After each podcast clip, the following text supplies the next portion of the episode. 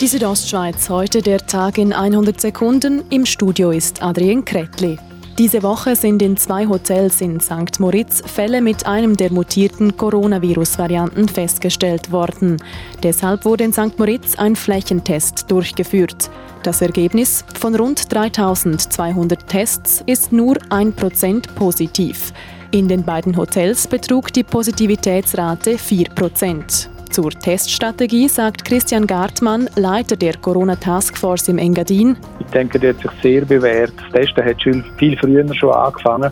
Die beiden Hotels haben ja regelmäßig ihre gesamten Mitarbeitenden durchgetestet. Und darum hat man dann die positiven Fälle auch sofort und früh entdeckt und hat die Hotels unter Quarantäne stellen weiter haben die Behörden entschieden, dass die Schulen, Kindertagesstätten und Skischulen ab morgen Freitag wieder öffnen dürfen.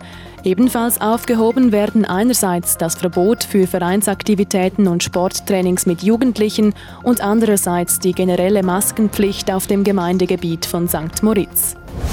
Das Bündner Parlament, der Große Rat, soll künftig nach dem Modell C gewählt werden. Das heißt, bei der Wahl werden nur jene Parteien berücksichtigt, die mindestens 3% Wähleranteil haben. Weiter bekommt die jeweils stärkste Partei in einem Wahlkreis automatisch einen Sitz. Die restlichen Sitze im Parlament werden nach Wählerstärken der Parteien verteilt. Ein Beispiel, hat eine Partei 20% Wähleranteil, so stehen ihr im Parlament 20 Sitze zur Verfügung.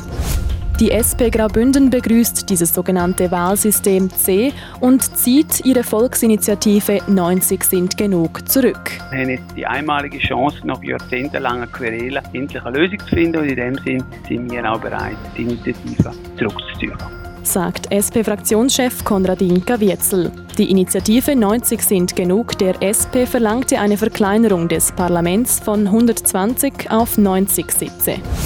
Die Südostschweiz heute, der Tag in 100 Sekunden, auch als Podcast erhältlich.